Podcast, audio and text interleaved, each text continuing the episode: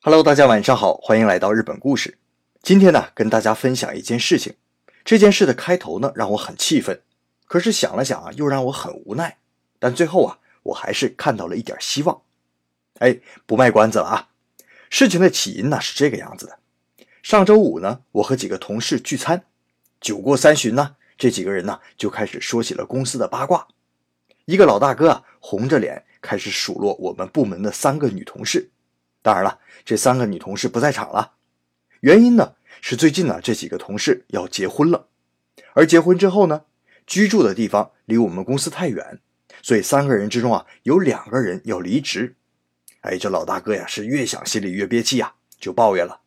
所以呀，招女生进公司太麻烦，好不容易培养起来了，结了婚就离职，哎，白花了多少钱多少心思呀！啊，就是就是。另一个和我年龄差不多的同事接着话说啊：“我前几天呢巡视车间的时候，遇到了一位以前相识的县长，我就问他呀，今年来了几个女生啊？县长啊板着脸，一点不客气的说：女生我们不要，花了时间精力，好不容易培养出来一个，转眼结婚生孩子，一个产假休完回来啥也不会，然后重学，然后再休产假，我们才不干这吃亏的买卖呢。我听完这话呀。”是越琢磨越不是味儿，这帮人明显就是戴着性别歧视的眼镜啊！那作为妇女之友的老杨，怎么能容得下这种言论的存在呢？哎呀，我是越想心里越生气啊！可是偏偏又生不出反驳的话来。这时啊，我无奈的发现呐，日本整个社会机能能提供给女性的就业条件简直是太差了。首先呢，我声明啊，接下来的话，那些女权主义者不要喷我啊！咱不管是中国人也好，日本人也好，西方人也好，女性是得多花心思照顾家里的，这是从原始社会就留下来的人类的习惯。那如果女性要工作，家里的一部分就要分出来给别人做。那如果这时候丈夫也没有时间呢？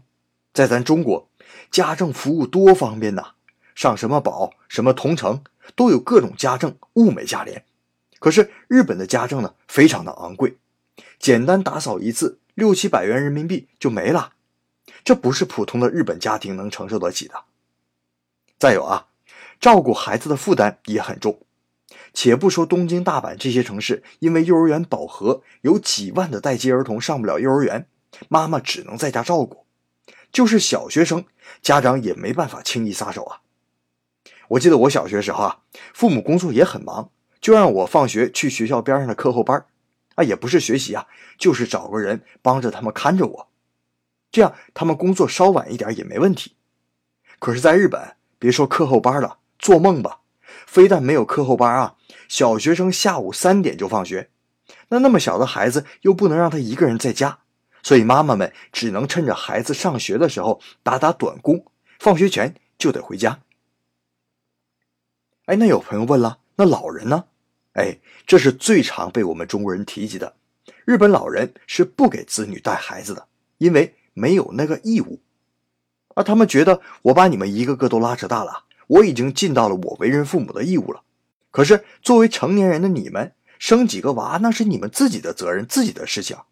所以有困难我可以偶尔帮忙，但我没有义务去帮你们带娃。我还有我老年的生活要过呢。所以啊。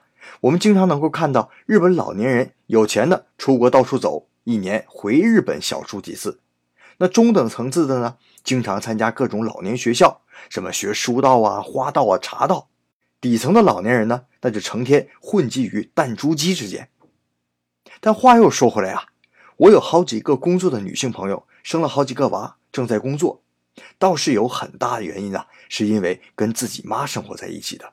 所以你看啊。日本对支持女性工作的环境其实是很严峻的。